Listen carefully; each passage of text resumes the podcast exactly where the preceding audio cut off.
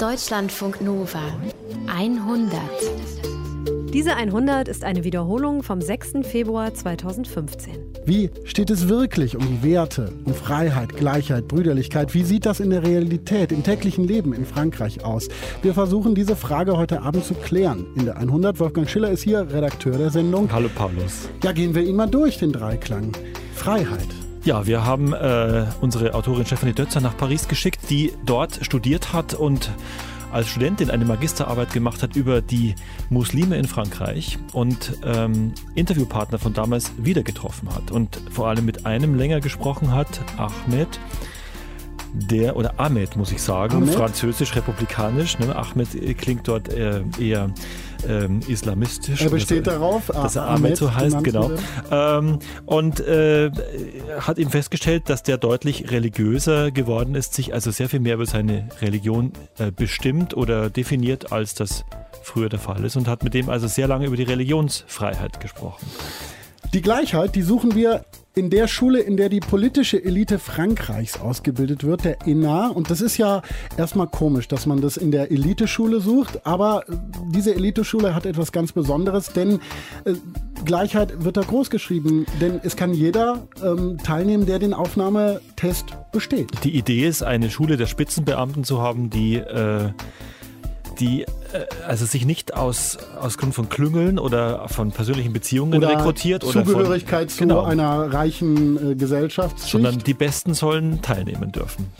Und dann haben wir noch die Brüderlichkeit. Genau, da äh, schauen wir in einen Vorort von Paris nach Sarcelles lange Zeit ein Musterbeispiel für das Zusammenleben, die Brüderlichkeit zwischen den Kulturen, zwischen Juden und Moslems. Die Muslime haben bei den koscheren Metzgern der Juden eingekauft. Äh, man hat äh, die verschiedensten Geschäfte nebeneinander und seit einigen Jahren bröckelt dieses Miteinander und die Leute ziehen sich zurück in ihre Communities und da schauen wir uns auch näher an.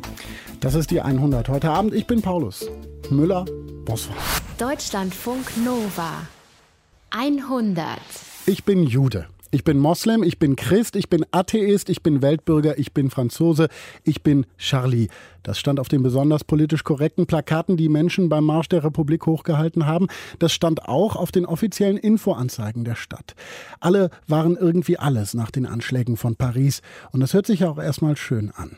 Nur man kann nicht alles gleichzeitig sein, das sagt zumindest Ahmed.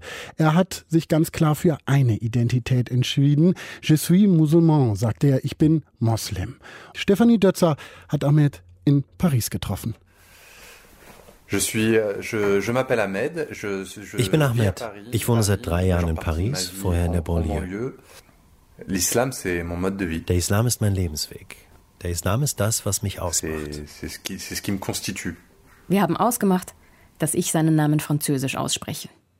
Ahmed, das klingt nach einem Franzosen mit Migrationshintergrund. Ahmed aber mit arabischem H.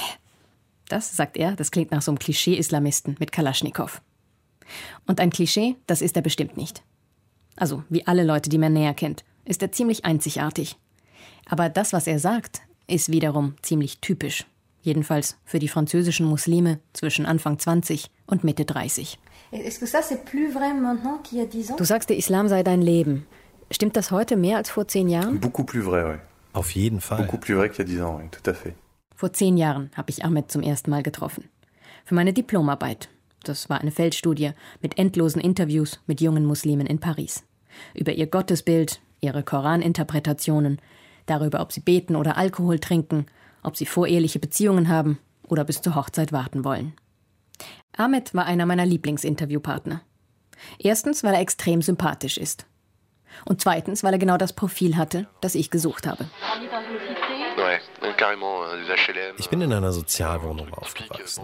In so einer richtigen Hochhaussiedlung. Also echter Klassiker. Dass das hier so rauscht, liegt am Aufnahmegerät. Vor zehn Jahren war das noch ein Diktiergerät mit diesen kleinen Kassetten, die auch in Anrufbeantwortern waren. Euh, also meine Eltern sind sehr religiös und sehr traditionell. Bei uns zu Hause, da ist Marokko, nicht Frankreich. Euh, Mit sechs, sieben habe ich angefangen, alle Gebete zu machen. Und mein Vater hat mich in einer Koranschule eingeschrieben. Und da habe ich dann angefangen, den Koran zu lernen. Ungefähr bis zur Pubertät klappt das bestens. Ahmed hält sich an alle Regeln. Aber dann kommen die moralischen Zwickmühlen. Es ist ein bisschen seltsam davon zu erzählen.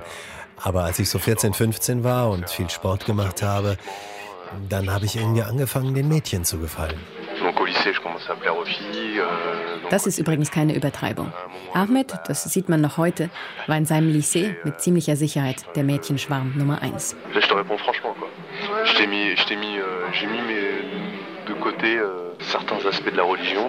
Also dann kam der Moment, wie soll ich das sagen? Dann kam eben der Moment, wo ich manche religiöse Regel zur Seite getan habe. Aber die Mädchen, mit denen ich damals zusammen war, naja, das war keine Spielerei. In die war ich wirklich verliebt.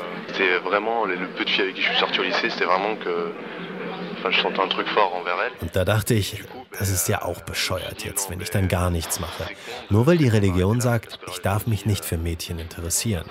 Und da war ich mir auch nicht sicher, ob das jetzt wirklich Religion ist oder einfach Tradition. Da haben sich auch alle widersprochen. Die einen haben gesagt, du darfst sie nicht anfassen, die nächsten, du darfst sie nicht mal anschauen. Ich finde, da blickt dann keiner mehr durch. Also habe ich für mich beschlossen, dass ich einfach das mache, was ich fühle.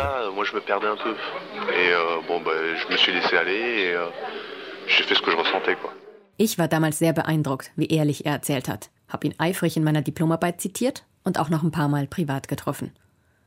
Und dann haben wir uns aus den Augen verloren. Bis jetzt.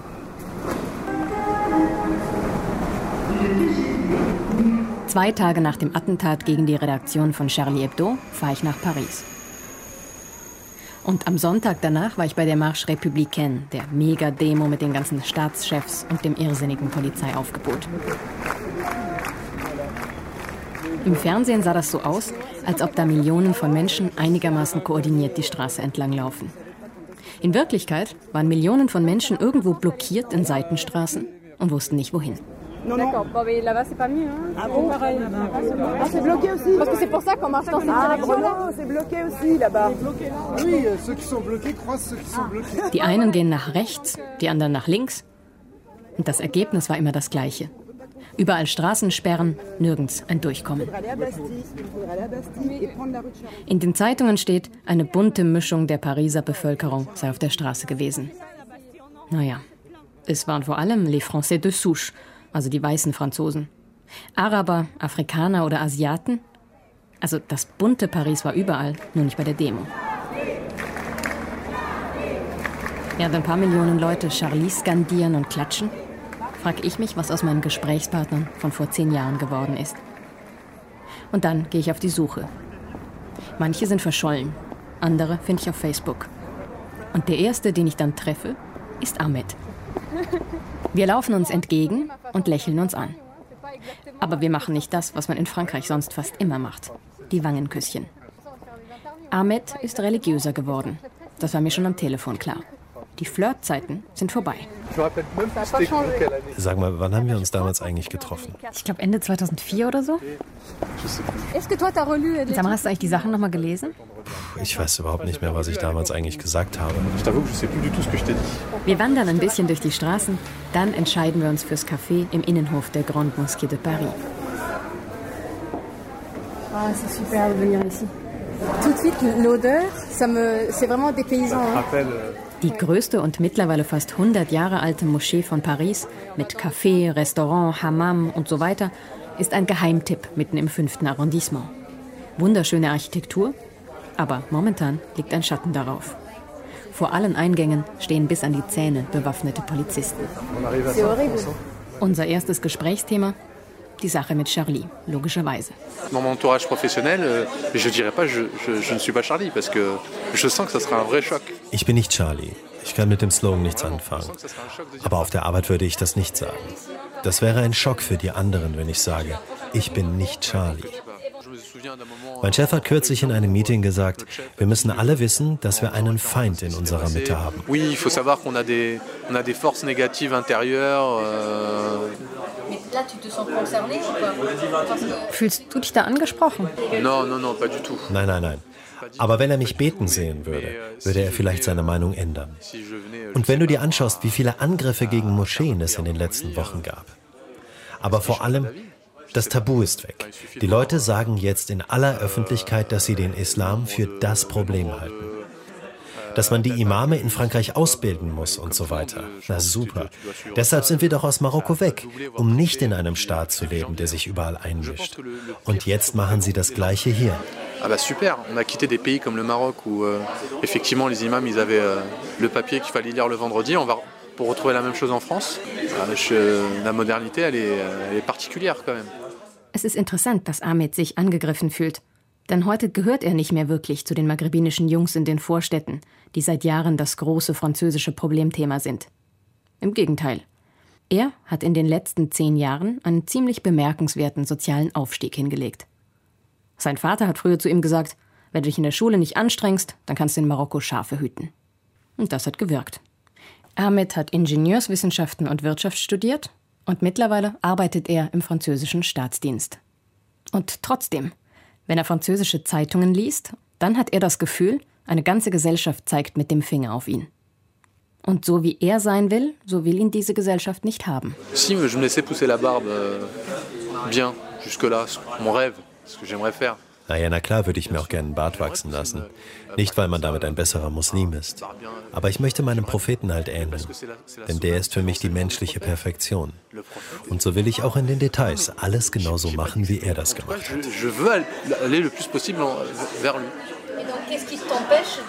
Und was hindert dich daran? Sehr irdische Gründe. Ich habe einen befristeten Arbeitsvertrag pour des considérations très terre à terre. Je suis en CDD, je sais pas si je te l'avais dit. Donc tu penses vraiment que du glaubst wirklich, das wäre ein Problem? Sur le plan du travail et tout ça? Dans l'absolu, non. Mais je veux pas prendre de risques. Ich will jedenfalls kein Risiko eingehen. Der Bad ist gar nicht so wichtig. Am meisten stresst mich die Situation mit dem Gebet. Das würde ich schon gern zu den genauen Gebetszeiten machen, auch während der Arbeit. Aber da geht es nur heimlich. Ich mache die Bürotür zu, aber wenn mich jemand erwischen würde, dann wäre das ein Kündigungsgrund. Im Staatsdienst ist es absolut verboten, seine Religion in irgendeiner Weise zur Schau zu tragen. Je risque de me faire virer, tout simplement. Parce que c'est interdit de montrer sa religion au travail, dans la fonction publique. Und dann geht's zum privaten Update. Ahmed hat da deutlich mehr Neuigkeiten als ich. Er hat geheiratet und eine Tochter bekommen, hat sich wieder scheiden lassen, hat ein paar depressive Phasen gehabt. Und dann hat er Siam kennengelernt, seine Frau. Und diesmal sagt er, diesmal ist es die richtige. Und dabei strahlt er dann so, dass ich glaube, es stimmt. Du solltest sie unbedingt kennenlernen, sagt er und lädt mich für Freitagabend zum Essen ein. Aber eine Warnung kommt vorher. Alle indiskreten Themen, das wäre ganz gut, wenn wir die heute abhandeln und nicht am Freitag bei ihm zu Hause. Dans, l'islam que c'est pas forcément une bonne chose de, de rappeler les, ich habe da heute mehr Schamgefühl als vor zehn Jahren. Und außerdem sagt man bei uns, es ist nicht gut, über die alten Fehler zu sprechen. Siehst du deine früheren Beziehungen als Fehler? Das war auf jeden Fall ein Fehler. Damals habe ich mir gesagt, ich mache es lieber jetzt als mit 40. Aber wenn ich in meinem Glauben weiter gewesen wäre, damals, dann hätte ich solche Fehler gar nicht machen müssen. Wenn du nochmal von vorne anfangen könntest, was würdest du anders machen? Je me, retiens, je me préserverai, euh, mais je prendrai le temps quand même. Euh, also jetzt würde ich mich auf jeden Fall für die Ehe aufsparen. Ich glaube nicht, dass man sich berühren muss, um zu wissen, dass man zusammenpasst. Ich würde die Frau zwar gut kennenlernen wollen, aber im Einklang mit den Regeln meiner Religion. Aber sowas wie in die Augen schauen, das wäre kein Problem. Und sag mal, war es dir wichtig, eine Marokkanerin zu heiraten? Naja, das macht es einfacher. Aus eigenem Antrieb oder um deinen Eltern eine Freude zu machen? Das lässt sich gar nicht trennen. Meinen Eltern war das auf jeden Fall wichtig. Und der Islam sagt, dass man auf seine Eltern hören soll. Und mir ist es wichtig, meine Religion zu leben und ein gutes Verhältnis zu meinen Eltern zu haben. Also ist es genau das, was meinem eigenen Willen entspricht. Mais qui inclut l'islam, parce que l'islam dit, il faut que tu écoutes tes parents. Finalement, je, euh, on se rejoint, quoi. Für mich ist das schwer zu verstehen. Es ist eine Einstellung, die mir letztlich fremd bleibt, egal wie oft ich sie gehört habe. Und dann gehen Ahmed und ich alle Leute durch, die wir zu Studienzeiten kannten. Wer wo ist und wer mit wem noch Kontakt hat. Wir hatten vor zehn Jahren zwei sich überschneidende Freundeskreise. Sein bester Freund war ein anderer Interviewpartner von mir, Simo. Der allerdings war völlig anders. 2004 hat er gesagt, bei mir ist es anders als bei Ahmed. Mich hat die Religion nicht so geprägt. Ich bin gläubig, aber ich habe auch Zweifel. Der Koran ist für mich absolut kontextgebunden. Und manches ist einfach Quatsch. Das kann ich natürlich nicht von einem streng Gläubigen sagen, aber es gibt Sachen, da braucht man nicht ruminterpretieren. Da gibt es nichts zu rechtfertigen. Die sind einfach absurd. Ahmed und Simo haben sich aus den Augen verloren. Wegen der Religion, sagt Ahmed. Il y avait trop de choses euh, de l'ordre de la futilité, de l'amusement. Euh. Ja, für ihn war das Spaßhaben im Vordergrund und das war nicht mehr das, was mir wichtig war. Mir war das zu oberflächlich. Und so haben wir uns auseinandergelebt. Jetzt haben wir uns ewig nicht gesehen. Meine Idee ist, beide zusammenbringen und genau über die Punkte sprechen, an denen Freundschaften scheitern. Auch zwischen Leuten, die sich eigentlich sehr gern mögen. Denn genau das, denke ich, sind auch die Punkte, an denen die französischen Debatten scheitern. Also da, wo Weltbilder aufeinander prallen und man mit keiner Diskussion mehr weiterkommt. Ich hatte mit Ahmed früher viele Religionsdiskussionen. Wir haben verschiedene Meinungen. Er findet, man muss das ganze Ding durchziehen, sich an alle Regeln halten. Ich dagegen will weg vom Dogma. Ich treffe Simon in Paris zum Kaffee trinken und präsentiere meinen Plan. Simon will gern erzählen, aber er will kein Wiedersehen zu dritt. Nicht, wenn ein Aufnahmegerät mitläuft. Mist. Dass unser Dreiertreffen nicht stattfindet, das ist irgendwie typisch für die derzeitige Situation. Es gibt nicht mehr viele Freundschaften über die Trennlinien hinweg. Und auch nicht viele wirklich gute Gespräche. Man lebt im gleichen Land, in der gleichen Stadt. Im Fall von Ahmed und Simo ist es sogar das gleiche Arrondissement von Paris. Aber eben trotzdem in verschiedenen Welten.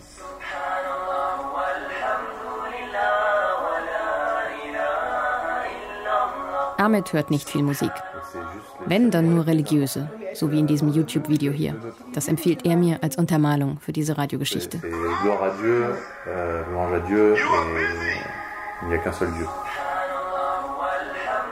Der Satz, der hier immer wieder vorkommt, ist das islamische Glaubensbekenntnis.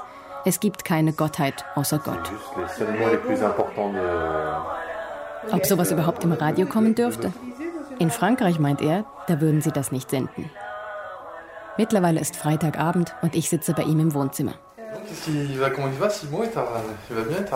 Das Erste, was er wissen will, wie geht Simo? Was sagt er? Ich, ich glaube, er würde dich schon gern sehen, aber eben nicht für ein Radiostück mit Aufnahmegerät und so.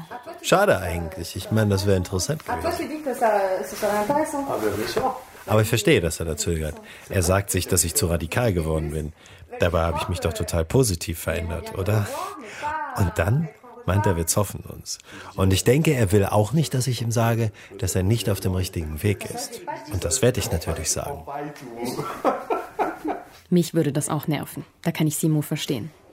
Aber jetzt bin ich erstmal abgelenkt. Es gibt grandios gute Fischsuppe und marokkanische Tagine. Ah, und die, die da lacht, das ist Siam, Ahmeds Frau. Modebewusst, gut geschminkt, also definitiv kein Mauerblümchen. Und genau wie ihr Mann ist sie eine, die gern ihre Meinung mitteilt.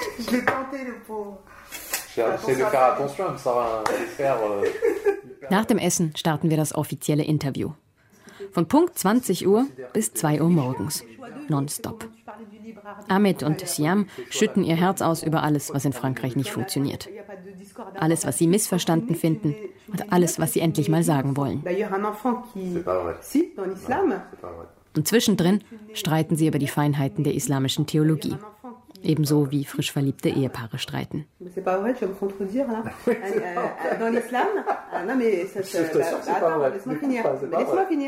Es geht um Gott und die Welt, aber ein Thema kommt immer wieder. Die Freiheit. Tatsächlich ist Frankreich ein freies Land, aber nur wenn es nicht um Religion geht. In Frankreich ist man nur frei, sich darüber lustig zu machen. Das ist anders als in England, Deutschland oder den USA. Da gibt es eine tatsächliche Religionsfreiheit.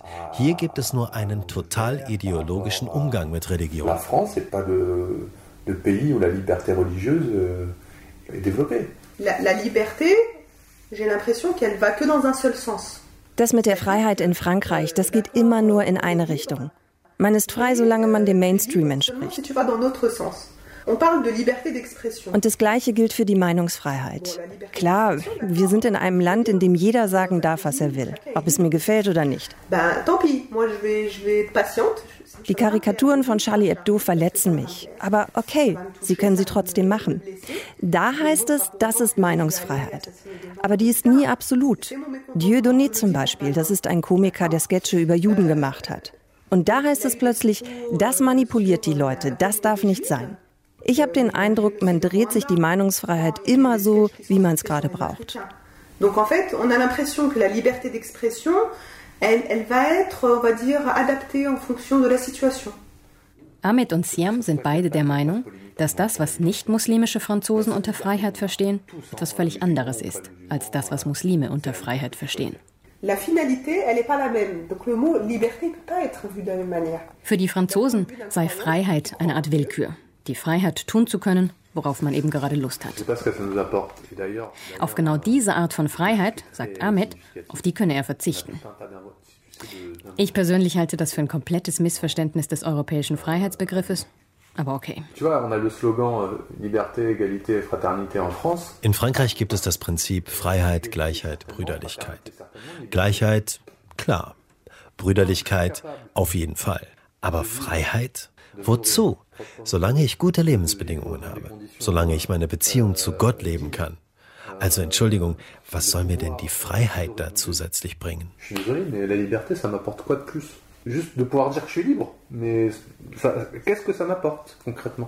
Puh, das sind Momente, wo ich Schwierigkeiten habe.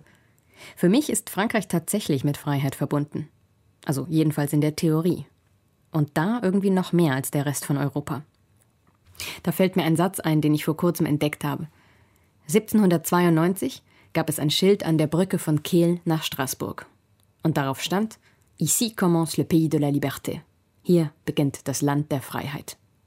Als ich das gelesen habe, lief es mir kalt den Rücken runter. Für mich heißt das etwas. Es ist nicht bloß eine Floskel. Für Ahmed aber ist es eine Worthülse, ein missbrauchter und längst widerlegter Slogan. Und ja, ich gebe zu, das ist auch nicht ganz falsch. Ich habe nämlich gerade gegoogelt. 1792 war auch das Jahr, in dem in der Französischen Revolution die Guillotine eingeweiht wurde. Frankreich hat also beides in sich. Einen wunderbar luftigen Freiheitsdrang und auch schon seit längerem ein Problem mit allen, die irgendwie anders denken als gewünscht. Aber zurück zu Ahmed. Ich verstehe das nicht ganz. Einerseits sagt er, Freiheit sei überflüssig. Und andererseits beschwert er sich über Einschränkungen seiner Religionsfreiheit.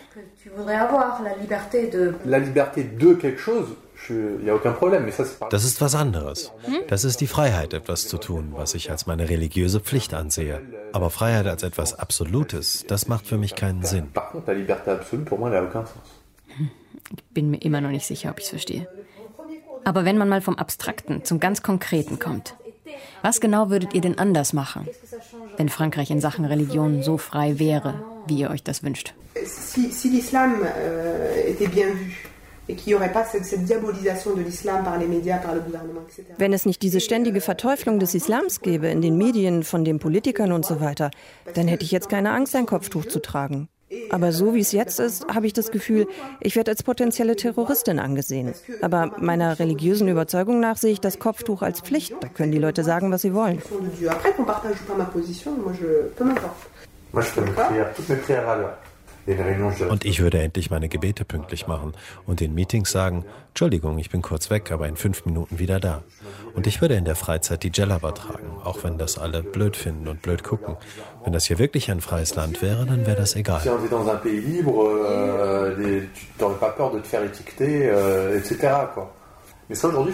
Manchmal habe ich den Eindruck, es ist auch ein bisschen Trotz dabei. Je mehr über den Islam diskutiert wird, desto mehr wird er für die, die sich angegriffen fühlen, zur totalen Identität. Vor zehn Jahren jedenfalls war Ahmed zufrieden in Jeans und T-Shirt. Ich glaube nicht, dass er da jemals daran gedacht hat, in der Djellaba, also in so einem langen arabischen Gewand, durch Paris zu spazieren. Überhaupt gibt es jetzt Gedanken, die es früher gar nicht gab. Zum ersten Mal im Leben frage ich mich ernsthaft, soll ich Frankreich verlassen? Früher haben wir darüber gewitzelt, aber jetzt ist es plötzlich eine echte Frage. Zum ersten Mal sage ich mir, das ist furchtbar, was hier passiert.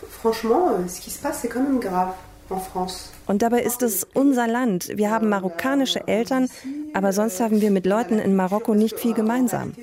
Aber jetzt ist die Botschaft, Entweder du bist ein total assimilierter Kulturmuslim, dann kannst du bleiben, aber wenn du deine Religion praktizieren willst, dann gehörst du nicht hierher. Mais à partir du moment où tu veux manifester ton appartenance à une religion, t'es pas le bienvenu et on t'invite à rentrer chez toi. Et bien effectivement, on a peur. Also das ist etwas, was mir Angst macht. Du fragst dich, muss ich mir Sorgen um meine Frau machen, wenn sie mit Kopftuch unterwegs ist? Kann es sein, dass sie angegriffen wird? Was erzählen die meinen Kindern in der Schule? Und dann kommt der Gedanke an die Hijra. Das ist ein Konzept im Islam. Und das heißt, wenn du an einem Ort deinen Glauben nicht mehr leben kannst, dann musst du auswandern. Das ist dann deine religiöse Pflicht zu gehen. Krass. Für mich ist Paris die Stadt, in der sich die ganze Welt trifft. In der ein Stück Orient ist, ein Stück Afrika, ein Stück Indien und alles macht Paris interessanter, als es wäre, wenn es nur Französisch wäre. Und jetzt überlegen die Leute, ob sie nicht nach Kultur- und Religionsgruppen geordnet auswandern sollen.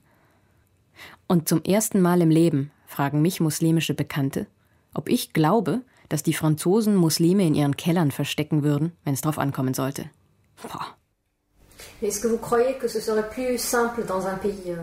Aber Glaubt ihr, hättet es wirklich leichter in einem mehrheitlich muslimischen Land? Was die Religion angeht, auf jeden Fall. Naja, man muss realistisch sein. In den meisten muslimischen Ländern ist das Bildungsniveau extrem niedrig und die Mentalität ist echt ein Problem. Das merke ich jedes Mal in Marokko. Ah, also stellt sich da schon die Frage, kann ich mich da überhaupt integrieren und kann ich meinen Lebensstandard so weit runterschrauben? Und was ist mit den ganzen Konflikten in der Region? Jetzt sagen alle so leicht, dann gehen wir halt in unsere Herkunftsländer zurück. Aber dafür müssten wir ziemliche Opfer bringen. La peur est mauvaise conseillère, sagt man in Frankreich. Die Angst ist der schlechteste Ratgeber. Da sind wir uns einig.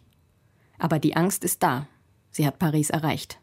Und Ahmed und Siam und ein paar Millionen andere. Je ne vois pas pourquoi j'ai besoin de dire que je suis Charlie, je suis moi. Je suis moi, ich bin einfach bloß ich, sagt Siam. Und es klingt trotziger als ihre normale Stimme. Et moi, je suis musulman, sagt Ahmed.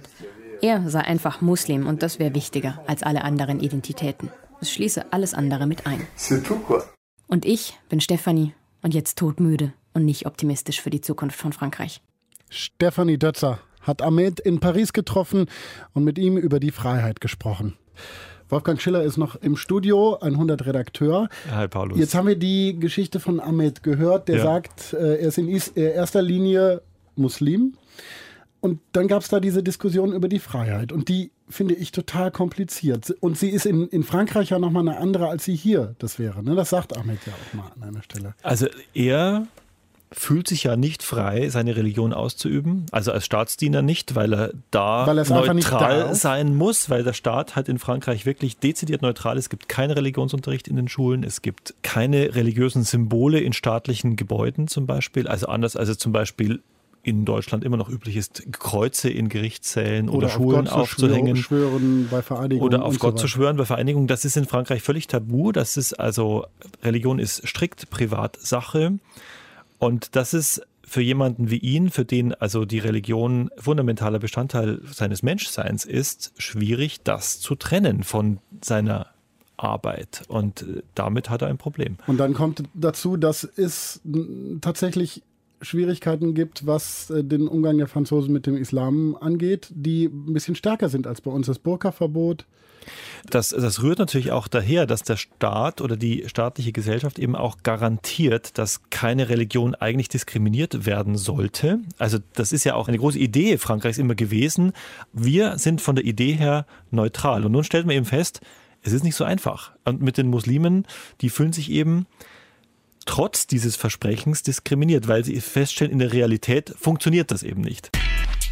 Deutschlandfunk Nova 100. Fraternité. Brüderlichkeit. Wie sieht das mit der Brüderlichkeit aus im Alltag, außerhalb von Paris? Da, wo die Realität des Lebens, wo Arbeitslosigkeit, Armut, Gewalt, Freiheit, Gleichheit und Brüderlichkeit auf die Probe stellen. In den grauen Vorstädten, den Banlieues. Hanna Ender ist für uns hingefahren. Dies ist die Geschichte einer Gesellschaft, die fällt. Und während sie fällt, sagt sie, um sich zu beruhigen, immer wieder, bis hierher lief's noch ganz gut. Bis hierher lief's noch ganz gut. Bis hierher lief's noch ganz gut. Einen Tag bevor ich zum ersten Mal in meinem Leben eine der berüchtigten Banlieues betrete, schaue ich mir den französischen Film La Haine an. Auf Deutsch Hass. Das Schwarz-Weiß-Drama von 1995 zeigt den tristen Alltag dreier Jugendlicher in einem französischen Vorort. Der Araber Saïd, der Jude Vince und der Afro-Franzose Hubert streunen durch die Straßen. Und sie halten zusammen gegen die nervigen Eltern, gegen die Pariser Oberschicht, die sie nicht in ihre Partys reinlassen will, gegen die Polizei, mit der sie ständig aneinander geraten, vor allem als einer ihrer Kumpels stirbt. 2005 wird der Film auf tragische Weise zur Realität und die Vorstädte Frankreichs brennen, weil ein Jugendlicher bei einer Polizeikontrolle ums Leben kommt. Aber auch hier halten alle irgendwie zusammen, gegen den Staat, gegen die Polizei, gegen die Elite. Knapp zehn Jahre später, im Sommer 2014, ist das nicht mehr so. Statt Polizeiautos stehen jüdische Geschäfte in Flammen. Sarcelles, ein typischer Vorort im Norden von Paris, ist zum Sinnbild von Wut, Zerstörung und Hass geworden. Yesterday's attacks put a spotlight on the growing tensions between the country's Muslim and immigrant community and a large portion of French society. Völlig eskaliert ist die Situation in unserem Nachbarland Frankreich und viele Bürger jetzt fassungslos vor dem Scherbenhaufen ihres vorher recht friedlichen Zusammenlebens der Religionen stehen. In der tristen Pariser Vorstadt ist seit letzten Sonntag nichts mehr, wie es vorher war.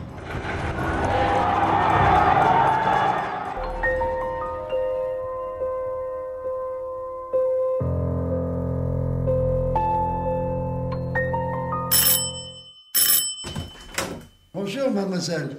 Comment allez-vous? Je suis Dr. André Naoum. Eh ben, you're welcome. Bienvenue à vous. In Dr. André Naums Wohnung kann man über ganz Sarcelles blicken.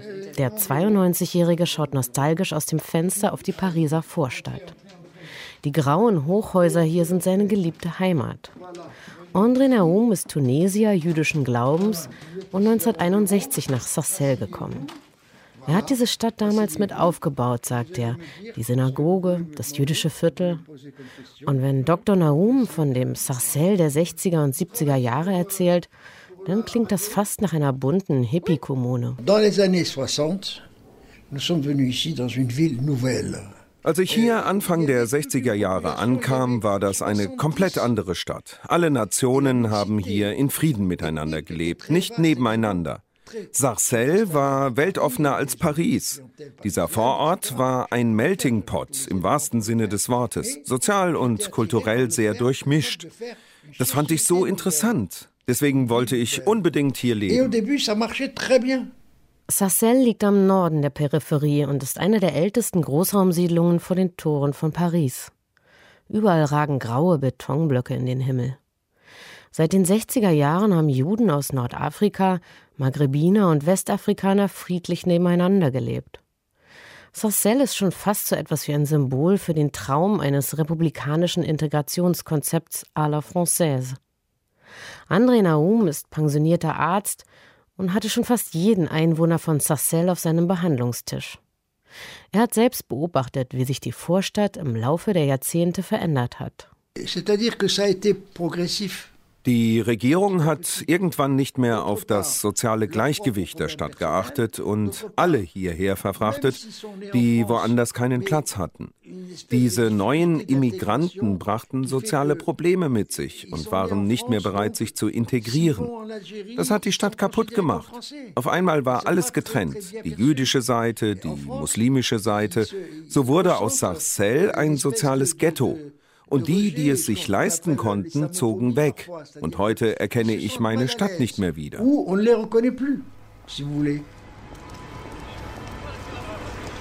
Ein Drittel der Bevölkerung von Sarcelles ist jüdischen Glaubens. Rund 15.000 Juden leben hier. Le Petit Jerusalem, so nennt man hier das jüdische Viertel rund um die Avenue Paul Valéry. Und hier gab es im Sommer 2014 eine der schlimmsten antisemitischen Ausschreitungen in Frankreich.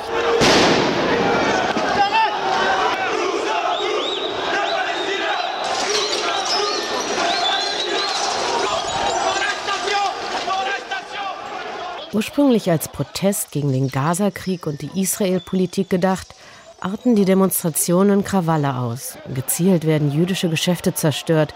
Eine Apotheke und ein jüdischer Supermarkt brennen vollständig aus. Während im Hintergrund die Rauchschwaden jüdischer Geschäfte in den Himmel ziehen, versammeln sich etwa 100 Juden, um die Synagoge vor den Krawallen zu schützen. Lauthals brüllen sie die Marseillaise. Es klingt fast wie eine Drohung.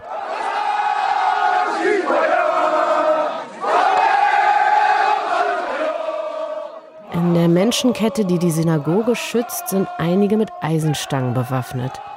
Die Stimmung ist aufgeheizt. David Daik, der in der Nähe der Synagoge wohnt und auch zur jüdischen Gemeinde von Sarcelles gehört, erinnert sich. Es war wie ein Bürgerkrieg. Wir haben mit Hunderten unserer eigenen Jungs die Synagoge beschützt. Als die Krawallmacher anrückten, haben wir die Marseillaise gesungen. Vor der Synagoge waren nur zwölf Polizisten stationiert. Die hatten fast mehr Angst als wir. Aber wir haben gesagt, wir sind Franzosen, wir sind Republikaner. Wenn ihr euch zurückzieht, verteidigen wir uns selbst. Zwei Stunden später kam polizeiliche Verstärkung und die Spezialeinheiten brachten das Viertel wieder unter Kontrolle. Heute gleicht die Synagoge einer Festung. Vor einem schweren Stahltor patrouillieren fünf Soldaten mit Maschinengewehren. 150 Polizisten sind in der unmittelbaren Nachbarschaft stationiert. Das jüdische Viertel wirkt wie eine militärische Sperrzone. David Aik ist 65 Jahre alt, trägt eine schwarze Kippe auf seinem grauen Haar und lebt seit 50 Jahren in Sarcelles.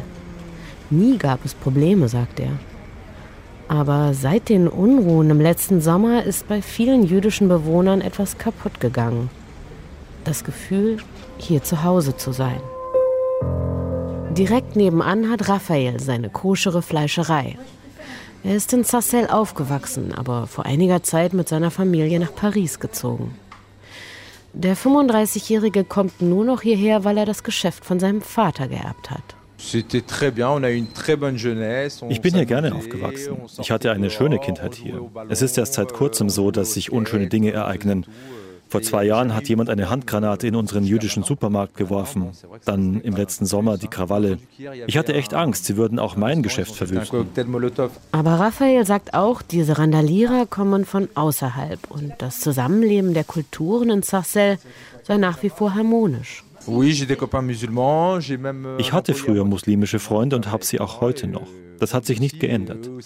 Nach der Geiselnahme im jüdischen Supermarkt kam ein ehemaliger muslimischer Arbeitskollege vorbei und drückte mir sein Beileid für die Opfer aus. Die Muslime sind ja auch genauso Opfer wie wir.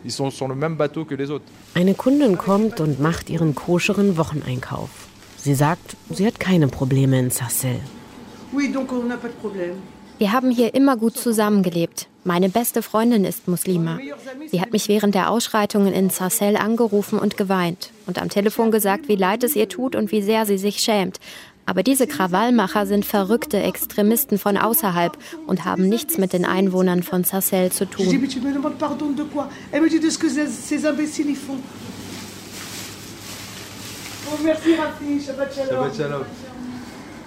Ich mache mich auf die Suche nach den Spuren des Krawalls. Hier in dem tristen 70er Jahre Einkaufszentrum Le Flanade hat alles angefangen. Dabei ist genau hier der multikulturelle Charakter der Vorstadt Sarcelles am sichtbarsten. Ein muslimisches Möbelgeschäft neben einem türkischen Tabakladen und einem jüdischen Schneider. Vor dem jüdischen Supermarkt Hyper Caché stehen Kerzen zum Gedenken an die Opfer der Geiselnahme in Paris. Eine der getöteten jüdischen Geiseln kam aus Sarcelles ein junger Mann Anfang 20. Im Supermarkt liegen Immobilienzeitschriften aus für Häuser in Israel. Meine Übersetzerin Elen und ich kommen an der Apotheke an, die im letzten Sommer verwüstet wurde und niedergebrannt ist. Die Pharmazie ist nur zwei Läden weitergezogen und frisch renoviert. Aber der Besitzer der Apotheke will nicht mit uns sprechen. Er fühlt sich hier wohl und er will nicht, dass, äh, dass das Gegenteil gesagt wird. Ah, jetzt verstehe ich, okay. Also er hat diesen Anschlag auf seine Apotheke. Dann kommt die Presse. Genau, Anschläge, aber ich finde es total interessant, eben seine Meinung zu hören. Aber naja, gut. Wo er gemeint hat, beruhigend, wir leben ja. weiter. Ja. Das Leben geht weiter und man muss leben, man kann auch nicht in der Angst leben. Ja. Okay. Diese Meinung findet man auch in Sarcelles. Alles ist cool hier. Läuft. Muss ja. Nicht alle finden, dass das Miteinander in der Vorstadt in Gefahr ist. Wir treffen ein paar muslimische Jugendliche in dem Einkaufszentrum, die sagen, ja, wir kommen gut miteinander aus. Wir haben viele jüdische Freunde. Auch eine junge jüdische Mutter mit Kinderwagen sagt, pas de problème. Keine Probleme. Dann rauscht sie mit dem Kinderwagen davon. In mein Mikro sprechen wollte sie aber nicht. Siehst du, alle kommen hier gut klar, sagt meine französische Übersetzerin Helene und schaut mich dabei fast schon triumphierend mit ihren blauen Augen an.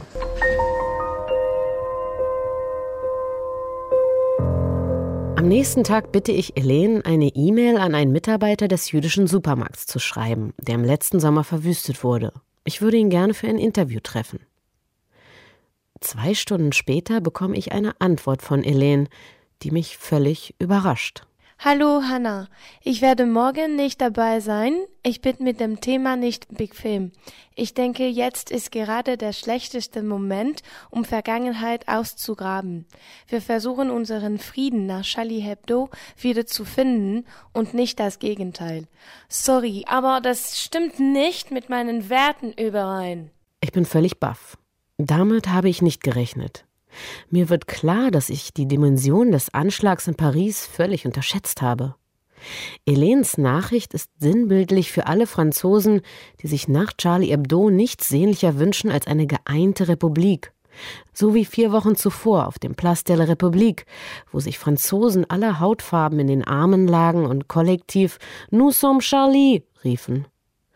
Meine französische Übersetzerin hat momentan wenig Lust, mir bei einer Recherche zu helfen, die ein weniger vorteilhaftes Bild von Frankreich zeichnen und vielleicht sogar den Finger in die Wunde legen könnte. Oder um es so auszudrücken, Helene möchte nichts mehr übersetzen, was das heile Nous sommes Charlie-Bild zerstören könnte. Ich bin nicht Charlie, weil mir die redaktionelle Art des Magazins nicht gefällt. Mit Hilfe einer neuen Übersetzerin treffe ich Ossine Rajai. Er ist 30 Jahre alt und ein echtes Sarcelles-Kid. Ein Kind algerischer Einwanderer, hier im Pariser Banlieue geboren und zwischen den Hochhäusern aufgewachsen. Er ist nicht Charlie, sagt Usin. Ich sage das nicht als Moslem, sondern als Franzose. Ich glaube nicht, dass diese Art von Satire Frankreich gut tut. Diese Zeitung trennt uns eher, als dass sie uns zusammenbringt. Und was wir heute in Frankreich brauchen, ist eher etwas, was uns zusammenbringt, als etwas, das uns trennt. Osin ist Mitbegründer der Bürgerinitiative Collectif des Habitants des Sarcelles. Er engagiert sich im Viertel und hat auch die Demo gegen den Gazakrieg letzten Sommer organisiert, die dann aus dem Ruder lief. Euh, Diese Demo letzten Sommer war nicht gegen Juden gerichtet, sondern gegen die französische Regierung, die die Außenpolitik Israels stützte. Und wir wollten zeigen, dass wir nicht einverstanden sind mit dem, was in Gaza passiert.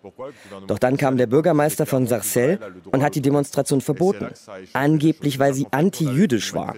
Also mussten wir das Ganze wieder abblasen. Per Facebook hat Usin verkündet, dass die Demo nicht stattfindet, aber da war es schon zu spät. An einer Bushaltestelle in Sarcelles wurden Kritzeleien gefunden. Palästina wird siegen, kommt ausgerüstet, kommt zahlreich. Wir stürmen das jüdische Viertel.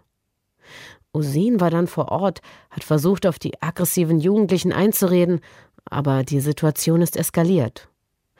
Unter der Oberfläche hat es schon länger gegärt, sagt er. Die Probleme haben angefangen, als sich einzelne Gruppen in Sarcelles immer mehr abgekapselt haben. Irgendwann haben die Juden auf einmal angefangen, ihre Kinder nur noch auf jüdische Privatschulen zu schicken. Sie haben sich in ihre eigenen Apartmentkomplexe zurückgezogen in ihren eigenen Läden eingekauft. Und die anderen Gruppen haben dann genauso dasselbe getan, sich immer mehr abgekapselt. Das war wie ein Dominoeffekt. Ich erkläre Osin, dass mir viele Juden erzählt haben, dass sie ihre Kinder deswegen nicht mehr auf staatliche Schulen schicken, weil sie dort wegen ihres Glaubens attackiert und diskriminiert würden. Nein, erwidert Osin, die Diskriminierungen hätten erst angefangen, nachdem Juden ihre eigenen Schulen gegründet und ihr eigenes Ding gemacht haben. Als ob das nun die Diskriminierung rechtfertigen würde, denke ich. Aber immerhin bedauert Ossine, früher gab es mehr Miteinander in Sarcelles. Ja, das hat sich radikal verändert. In den 80ern und 90ern, als ich jung war, da waren wir alle Freunde hier. Es war egal, wer jüdisch war oder Moslem. Wir sind alle auf eine Schule gegangen. Wenn meine Mama arbeiten war, hat unsere jüdische Nachbarin auf mich aufgepasst. So etwas gibt es heute nicht mehr. Zur Abkapselung beigetragen haben auch die Diskriminierungen. Als algerisch aussehender Jugendlicher aus dem Vorort hat sie Ussin oft zu spüren bekommen. Die Polizisten haben in uns jungen Muslimen aus der Banlieue immer Kriminelle gesehen. Sie haben uns spüren lassen, dass wir in ihren Augen Bürger zweiter Klasse sind. Ich wurde ständig angehalten, durchsucht. Das war sehr frustrierend. Mit den Menschen auf der Straße hatte ich nie Probleme. Aber wenn ich Sarcelles mal verlassen habe, habe ich die Blicke gesehen. Du wirst anders angeguckt in bestimmten Gegenden von Paris, wenn du einen Migrationshintergrund hast. Ossine sagt auch, der 7. Januar hat nochmal alles schlimmer gemacht. Nicht die Unruhen vom Sommer haben die Gruppen in Sarcelles gespalten. Die hatten sich schon vorher entfremdet. Aber richtig schlimm wurde es erst mit den Anschlägen auf Charlie Hebdo. Auf einmal haben alle Angst voreinander. Juden vor Moslems und Moslems vor Christen, die sie komisch anguckten. Das hat die Spannungen in der Stadt enorm verstärkt. Fraternité? Solidarität? Gibt es die noch auf den Straßen von Sarcelles? Oui. Fraternité, ça fonctionne par euh, Sie existiert. Die einzelnen Kommunités praktizieren Brüderlichkeit. Aber nur untereinander, nicht miteinander. Die Muslime sind solidarisch untereinander. Die Juden sind solidarisch untereinander. Aber außerhalb der eigenen Community ist so eine Verbundenheit schwer zu finden.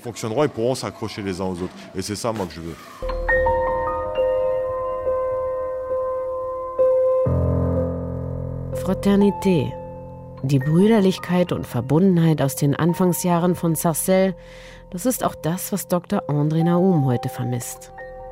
Für den jüdischen Arzt waren die Ausschreitungen im letzten Sommer ein Schock. Naum hat den Antisemitismus der Nazis noch am eigenen Leib erlebt. Nach der Eroberung Tunesiens durch die Deutschen im Zweiten Weltkrieg musste er als Jude in ein nordafrikanisches Arbeitslager. Er musste schon einmal in seinem Leben als Sündenbock herhalten, ein Déjà-vu für den 92-Jährigen. Viele Juden überlegen, ob sie das Land verlassen. Es erinnert mich an die Situation der Juden in den 1930er Jahren in Deutschland. Die französische Brüderlichkeit, der Zusammenhalt ist in Gefahr, im ganzen Land. Der Antisemitismus ist wieder entflammt. Das ist die größte Gefahr. Denn Frankreich hat die größte jüdische Community in Europa. Aber die empfindet momentan in diesem Land keine Brüderlichkeit, sondern Angst.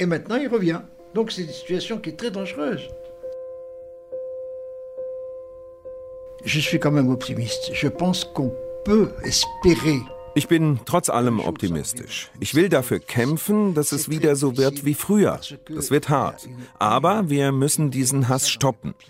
Ich bin nicht in dieses Land gekommen, habe nicht diese Stadt aufgebaut, um wieder vom Hass vertrieben zu werden. Das hier ist meine Heimat.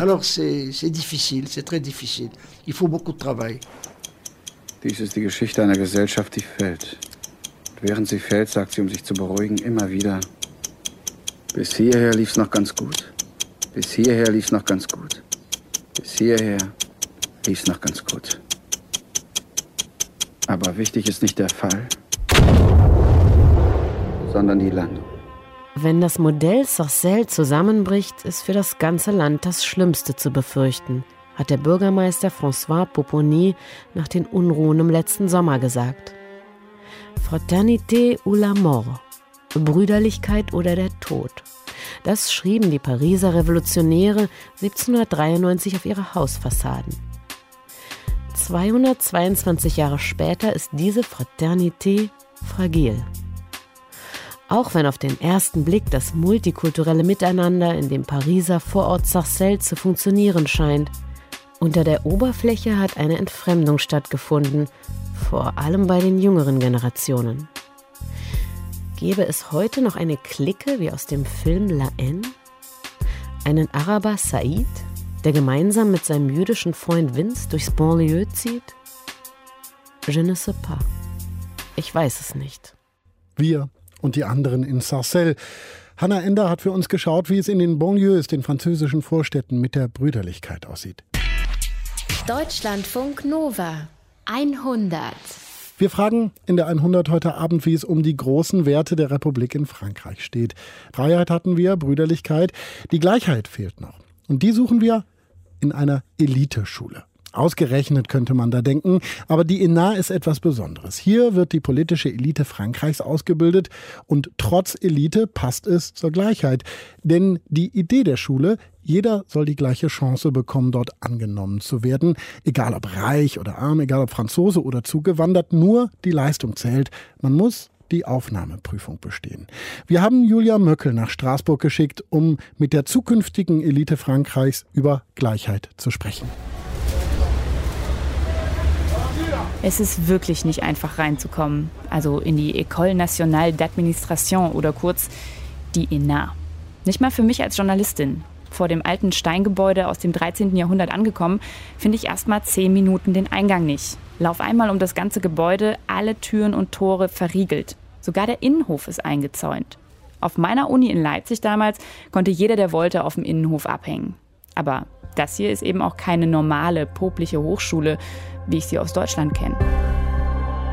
Ich bin stolz und glücklich, diese Schule leiten zu dürfen, um die Frankreich auf der ganzen Welt beneidet wird, weil hier die Besten und nur die Besten weiterkommen.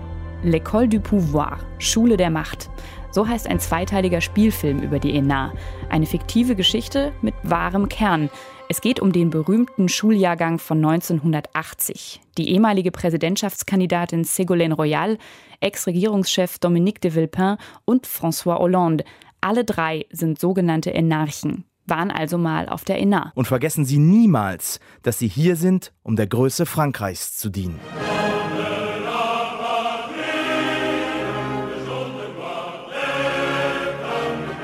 Minister, Botschafter, Präsident.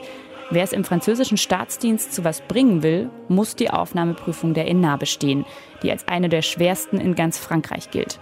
Denn die ENA bildet die Verwaltungselite Frankreichs aus. Und auch wenn nicht jeder gleich Präsident wird, die Schüler sind mit Schuleintritt Beamte, also mit Gehalt und vor allem mit Jobgarantie. Denn die Schule nimmt jedes Jahr nur so viele Leute auf, wie der Staat gerade braucht. Ich werde gut bezahlt sein, ich werde einen interessanten Posten haben. Zumindest solange es den französischen Staat gibt, werde ich meine Arbeit haben. Als Arnaud Pujal seiner Mutter am Telefon erzählt, dass er die Aufnahmeprüfung bestanden hat, fängt sie an zu weinen. Ein Kind auf der ENA, das erzählt man den Nachbarn gern. Das ist Elite, Topniveau. Also ich finde es ja fast ein bisschen affig, so ein Bohai zu machen um eine Schule. Das hat aber viel zu tun mit der Aufnahmeprüfung an der ENA. In den letzten Jahren haben immer so um die 2000 Leute mitgemacht, aber genommen werden immer nur etwa die 100 Besten. Scheint also wirklich sau schwer zu sein. Da musst du dich jahrelang vorbereiten, habe ich schon im Erasmus-Studium in Frankreich immer gehört. Und am besten warst du vorher auf der Sciences Po, einer Elite-Hochschule, die ursprünglich als Institut für Politikwissenschaften gegründet wurde, heute aber ein sehr viel breiteres Fächerspektrum anbietet. Auch in die Sciences Po kommt man nur über eine Aufnahmeprüfung. Wenn du die schaffst, schaffst du es vielleicht auch mal an die ENA. Und dann bist du wer. Euh, in dem Moment, in dem du angenommen wirst, da verändert sich die Welt ein bisschen.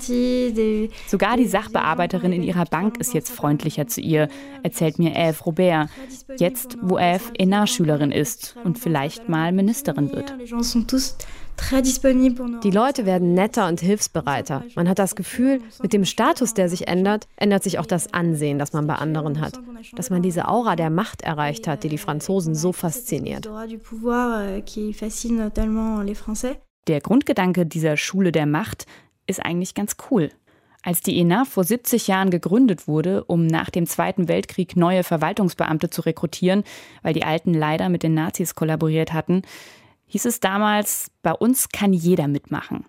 Unsere Aufnahmeprüfung ist total demokratisch, für jeden gleich und vor allem anonym.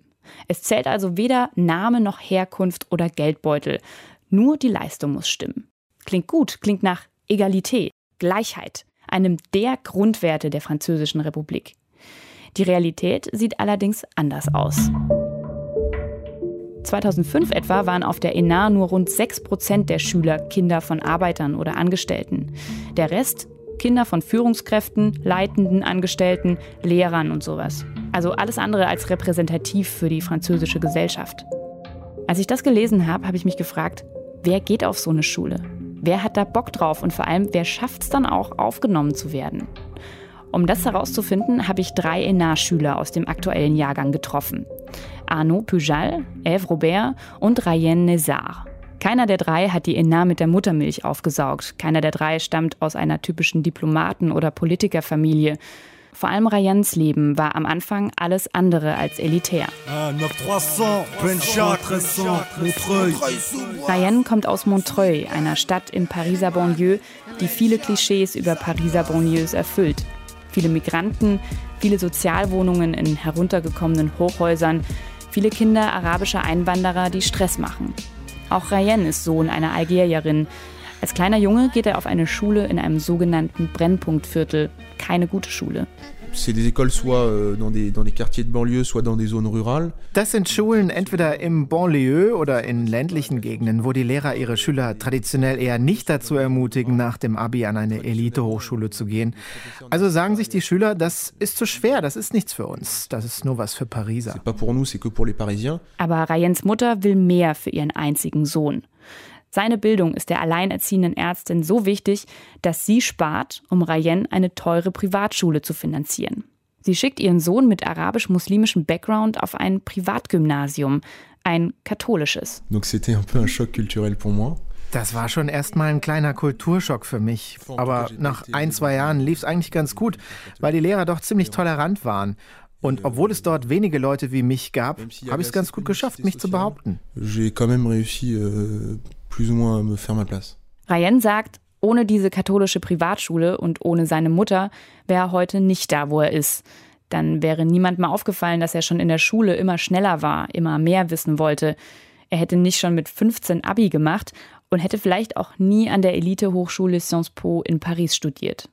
Die Sciences Po ist ein ganz entscheidender Punkt auf dem Weg zur ENA. Zwei Drittel der Schüler, die direkt von der Uni kommen, haben vorher an der Sciences Po studiert. In Paris oder an einem Ableger der renommierten Elite-Hochschule in einer anderen französischen Stadt. Übrigens auch alle drei ENA-Schüler, mit denen ich gesprochen habe. Si on m'avait dit il y a deux ans ou trois ans que je ferais l'ENA, honnêtement, je l'aurais pas cru. Wenn man mir vor zwei, drei Jahren gesagt hätte, ich werde mal auf die ENA gehen, ich hätte es nicht geglaubt. Ich wusste nicht mal so genau, was das eigentlich ist, wie man da überhaupt reinkommt. Das kam erst an der Sciences Po durch Gespräche mit Lehrern. Da habe ich mir gedacht, gut, ist vielleicht hart, aber das ist ja kein Grund, es nicht zu versuchen. C'est pas parce que c'était dur qu'il fallait pas essayer. Der 24-Jährige wirkt auf mich älter, als er ist und unheimlich straight. Es passt zu ihm, dass er sich einmal entschieden direkt nach seinem Abschluss an der Sciences Po bei der ENA bewirbt nicht so wie Arnaud Pujal. Das erschien mir einfach zu schwer. Arnauds Mutter ist Lehrerin, sein Vater arbeitet bei der Bank. Die Familie wohnt in einem hübschen bürgerlichen Viertel am westlichen Stadtrand von Paris. Ein Milieu also, das der Enat deutlich näher ist als das, aus dem Rayen stammt. Trotzdem arbeitet Arnaud nach der Sciences Po erstmal acht Jahre für die OFPRA, die Behörde, die sich in Frankreich um Asylanträge kümmert. Dann erst bewirbt er sich an der ENA. Der Staat stellt ihn zur Vorbereitung ein Jahr frei. Ich habe eine Aufnahmeprüfung gemacht, um in einen Vorbereitungskurs für die ENA zu kommen. Das hat zum Glück auch geklappt. Also habe ich mir gesagt, jetzt habe ich ein Jahr, mich auf die ENA und andere Verwaltungsschulen vorzubereiten und dann schauen wir mal, was klappt. Ganz schön komfortabel. Das Risiko, dass Eve Robert ungefähr zur gleichen Zeit für die ENA eingeht, ist deutlich größer. Auch Eve hat sich nicht direkt nach dem Studium an der ENA beworben. Nach dem Master in Städteplanung und Entwicklung an der Sciences Po arbeitet sie erstmal in der Immobilienwirtschaft, berät Städte und Gemeinden bei Wohnungsbau und Sanierungsprogrammen. Dann beschließt sie, ich will die Seiten wechseln. und kündigt ihren unbefristeten Job. Ich glaube, es gibt sehr wenige Leute in Frankreich, die sich das erlauben können. Bei 10% Arbeitslosigkeit zu sagen, ach nö, das ist nicht das, was ich machen will. Ich kündige, werde arbeitslos, um mich ein Jahr lang auf eine Aufnahmeprüfung mit 5%igen Erfolgschancen vorzubereiten. Aber Eve bekommt Rückendeckung von ihrer Familie. Ihr Vater ist Lehrer und hat ja auch schon ihr komplettes Studium finanziert. Jetzt bezahlt er ihr die 1000 Euro Gebühr für ihren Vorbereitungskurs. Eve will übrigens gar nicht an die ENA. Euh, ich wollte eigentlich die Aufnahmeprüfung für den Staatsdienst auf kommunaler Ebene vorbereiten. Aber da die Aufnahmeprüfung für die ENA ziemlich ähnlich ist, habe ich beide vorbereitet. Weil alle meine Freunde gesagt haben, sei doch nicht doof, das sind doch fast die gleichen Prüfungen. Bereite dich auch auf die ENA vor. Kaum zu glauben, dass Elf sich das selbst nicht zutraut. Vielleicht liegt es daran, dass ENA-Schüler traditionell eher männlich sind. Vielleicht denkt sie auch, man würde ihr ansehen, dass sie ein Landei ist, keine weltgewandte Pariserin wie viele andere ENA-Schüler. Nicht kultiviert genug. Ich hatte den Eindruck, dass dieses Milieu für mich nicht zugänglich ist, nicht für mich gemacht ist. Ein Milieu, in dem ich mich nicht an meinem Platz fühlen würde. Ich dachte immer, wenn ich vor der Auswahlkommission der ENA stehe, werden sie sich nicht für mich entscheiden. Ich bin nicht gut genug, ich bin nicht genau das, was sie suchen. Sie werden mich nicht wollen. Völliger Quatsch, wenn ihr mich fragt. Auf mich wirkt Eve extrem intelligent und reflektiert. Vielleicht ein bisschen schüchterner, als sie es sein müsste. 2013 ist es dann soweit. Eves Aufnahmeprüfung steht an. Es war hart, wirklich. Das härteste und stressigste, was ich bisher in meinem Leben machen musste. Erst fünf schriftliche Prüfungen über mehrere Stunden an fünf Tagen hintereinander. Nur etwa einer von zehn kommt weiter in die mündlichen Prüfungen. Nochmal fünf vor fünf strengen Auswahlkommissaren. Nicht mal die Besten der Besten können sicher sein, es zu schaffen. Man muss so ein breites Wissen haben. Analysieren Sie die Beziehungen zwischen den USA und Lateinamerika seit der Unabhängigkeit. Es ist auch viel Glück dabei, welche Themen angesprochen werden, wie es mit der Auswahlkommission klappt. Nicht wie an der Uni, wo man weiß, wenn ich mich gut vorbereitet habe, reicht das. Hier reicht es nicht, Durchschnitt zu sein. Man muss der Beste sein. Eve ist eine der Besten. Eine der 80 Besten von insgesamt 1700 Bewerbern. Das Mädchen vom Land ist doch gut genug für die große ENA. Jetzt steht der 26-Jährigen eine Karriere im Staatsdienst offen. Eine Chance, die sie sich fast selbst verbaut hätte. Ich glaube, viele haben dieses Gefühl, nicht gut genug zu sein. Also, dass sogar Leute wie ich mit guten Voraussetzungen und guter Ausbildung denken, die ENA ist nichts für mich. Eve glaubt, die ENA schreckt durch ihren elitären Ruf schon von vornherein viele Franzosen ab, die eigentlich sehr gut geeignet wären für den Staatsdienst, weil sie Managementqualitäten haben oder besonders gut mit Menschen umgehen können. Sowas müsste in der Aufnahmeprüfung für die ENA eine viel größere Rolle spielen, findet Eve. Aber wer Enarch werden will, muss immer noch vor allem eins haben, ein unglaublich breites Wissen. Ryan hat die Aufnahmeprüfung im gleichen Jahr wie Elf bestanden. Meine Mutter hat immer gesagt, wenn du mal Erfolg hast in deinem Leben, dann dank deiner Schulbildung. Das funktioniert bestimmt nicht für jeden, aber für mich hat es funktioniert und ich glaube, das verdanke ich zu einem großen Teil meiner Mutter. Man sieht ganz klar, dass auf der ENA die Mehrheit einen ähnlichen Bildungs- und Lebensweg durchlaufen hat. Arno fällt zum Beispiel auch kein einziger Mitschüler ein, der aus wirklich schwierigen, ärmlichen Verhältnissen kommt. Ist jetzt kein empirisch gesicherter Befund, aber finde ich schon bezeichnend. Deswegen würde ich jetzt auch gerne mal wissen, wie Arnaud das findet. Also die Art, wie die ENA sich ihre Schüler aussucht. Ist das ein Verfahren, das allen Franzosen offen steht und in dem alle die gleichen Chancen haben? Ist das Egalité? Im Prinzip gibt es nichts Egalitäreres als die ENA-Aufnahmeprüfung. Eine anonyme schriftliche Prüfung. Nur du und dein Blatt. Um in den Staatsdienst zu kommen, zählt nichts außer der Leistung. Aber es stimmt, damit dieses Prinzip der Gleichheit auch real ist, müssten alle die gleichen Chancen haben, überhaupt bis zur Aufnahmeprüfung zu kommen. Und das ist halt ganz klar nicht der Fall in Frankreich. Genau das ist am Ende auch mein Eindruck. An die ENA schaffen es vor allem Leute, die ihr ganzes Leben lang in Ruhe Wissen ansammeln können, weil sie ohne größere Geldsorgen aufwachsen, in einem Haushalt, in dem viel gelesen wird, mit Eltern, die ihre Kinder fördern und in ihre Bildung investieren.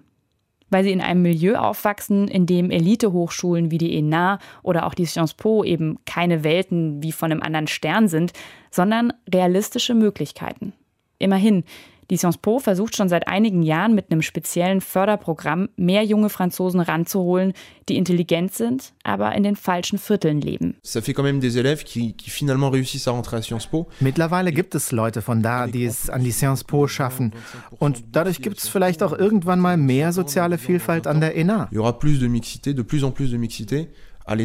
Bis es soweit ist, wollen Rayen, Arnaud und Eve ihren Teil dazu beitragen, um das Klischee vom abgehobenen, elitären ENA-Schüler eben nicht zu bestätigen. Es ist ein Gefühl der Verantwortung, zu versuchen, nicht die gleichen Fehler zu machen wie unsere Vorgängergeneration, nicht den gleichen Elitismus zu reproduzieren, die nicht vorhandene Empathie für die Belange der Bürger.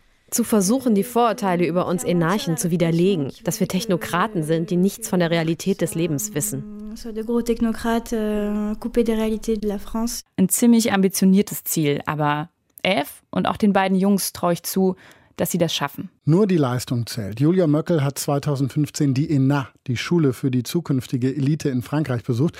Und seit 2015 hat sich da einiges getan in Frankreich. Mittlerweile ist Emmanuel Macron Präsident der Republik. Er selbst war auf dieser ENA und er hat im Frühjahr 2019 angekündigt, dass er diese Eliteschule schließen möchte. Gleichzeitig wird aber in Frankreich an Plänen für eine Nachfolgeschule gearbeitet. Was da dann bei rauskommen soll, das ist noch völlig offen. Danke an Stefanie Dötzer, die Ahmed getroffen hat und mit ihm über Freiheit gesprochen hat. Danke an Hanne Ender, die sich auf die Suche nach der Brüderlichkeit für uns in der Pariser Vorstadt Sarcelles gemacht hat. Ihr geholfen mit Übersetzung und Chor haben Daniela Radet, Hélène Marchesi und Annabelle Amelin. Vielen Dank auch an die von Hanna. Danke an Julia Möckel, die für uns die Gleichheit auf der Eliteschule gesucht hat. Danke an Nora Hespers online, Nastja Schwabsker, Christian Wilke, Andreas Räder und Norm Wollmacher in der Technik und danke an Wolfgang Schiller in der Redaktion. Euch ein schönes Wochenende. Macht's gut. Ich bin Paulus Müller und das, das war 100. Fraternité, ça fonctionne par par, euh, par univers, on va dire. Sie existiert. Die einzelnen Kommunités praktizieren Brüderlichkeit. Aber nur untereinander, nicht miteinander. Also ich selbst habe während meiner Recherche auch in einem Vorort von Paris gewohnt. Und zwar genau in dem Vorort, in dem einen Tag nach dem Anschlag auf Charlie Hebdo eine Polizistin erschossen wurde. Und bei mir war das so, jeden Morgen, wenn ich meine Wohnung verlassen habe, habe ich sprichwörtlich erstmal in den Lauf einer Maschinenpistole geguckt. Denn meine Wohnung lag direkt neben einer jüdischen Schule und das war schon krass. Also dieses Gefühl, aufzustehen, rauszugehen und vor der Haustür erstmal fünf schwer bewaffnete Soldaten zu passieren, ja, das hat mir auch nochmal vor Augen geführt, wie sehr diese Anschläge Frankreich verändert haben. Die Leute werden netter und hilfsbereiter. Man hat das Gefühl, mit dem Status, der sich ändert, ändert sich auch das Ansehen, das man bei anderen hat. Dass man diese Aura der Macht erreicht hat, die die Franzosen so fasziniert. Eigentlich wollte ich ja jemanden finden, der eine absolute Ausnahme ist. Also zum Beispiel aus ärmlichen Verhältnissen wirklich kommt und jetzt an der ENA ist. Und ich habe gesehen, es gibt so eine Vorbereitungsklasse, heißt das, für Leute, die genau aus solchen Verhältnissen kommen. Egalité des Chances heißt die Vorbereitungsklasse, Chancengleichheit. Aber niemand von denen wollte mit mir sprechen. Die Pressefrau hat auch gesagt, ja, die schämen sich darüber zu reden, die wollen nicht darüber reden. Und sie hat mir auch gesagt, dass aus 15 Leuten jedes Jahr, die, diese, die diesen Vorbereitungskurs mitmachen, es im Schnitt immer nur einer schafft, aufgenommen zu werden. Ich bin Ahmed. Ich wohne seit drei Jahren in Paris, vorher in der Banlieue. Der Islam ist mein Lebensweg. Der Islam ist das, was mich ausmacht. Ein Kollege von mir hat das Stück gehört und dann gefragt, hm, warum taucht denn da überhaupt nicht auf, was Ahmed jetzt von den Attentätern hält? Ja, wir haben darüber gesprochen, aber das taucht nicht auf, weil es klar ist, was er davon hält. Weil es da jetzt nichts gibt, irgendeine Besonderheit, die man dringend mitteilen müsste. Und das Tragische ist, dass das eben nicht mehr selbstverständlich ist. eine meiner Interviewpartnerinnen, ähm, das ist eine Tunesierin, die Kopftuch trägt. Und die hat erzählt, dass sie nach den Attentaten bei einem der Protestmärsche war. Und sie ging, kam da also mit Kopftuch hin, bog ums Eck und dann haben Leute sie gesehen und plötzlich angefangen, Bravo zu rufen und zu klatschen. Und sie hat mir dann gesagt, dass man jetzt schon beglückwünscht wird als Muslimin dafür, dass man die Attentate verurteilt. Und dass es tatsächlich Leute gibt, die denken, das sei ja eine besondere Leistung. Das war für sie dann der Moment, wo sie wusste, also jetzt ist die Situation in Frankreich aber richtig scheiße. Deutschlandfunk Nova 100. Jeden Sonntag um 16 Uhr. Mehr auf deutschlandfunknova.de.